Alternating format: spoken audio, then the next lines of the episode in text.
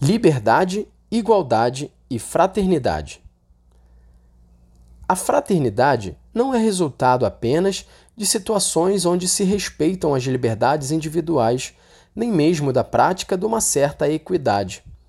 Embora sejam condições que a tornam possível, não bastam para que surja como resultado necessário a fraternidade.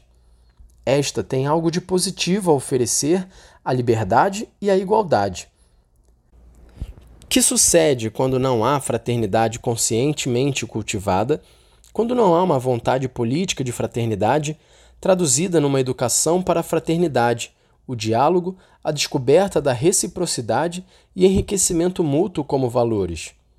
Sucede que a liberdade se atenua, predominando assim uma condição de solidão, de pura autonomia para pertencer a alguém ou alguma coisa, ou apenas para possuir e desfrutar isso não esgota de maneira alguma a riqueza da liberdade, que se orienta sobretudo para o amor.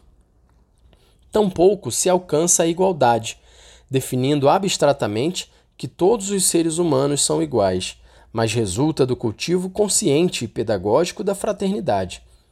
Aqueles que são capazes apenas de ser sócios criam mundos fechados. Em semelhante esquema, que sentido pode ter a pessoa que não pertence ao círculo dos sócios e chega sonhando com uma vida melhor para si e sua família? O individualismo não nos torna mais livres, mais iguais, mais irmãos.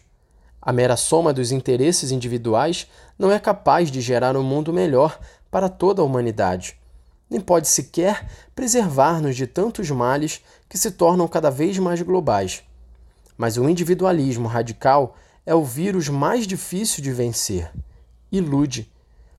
Faz-nos crer que tudo se reduz a deixar a rédea solta às próprias ambições, como se acumulando ambições, ambições e seguranças individuais pudéssemos construir o bem comum.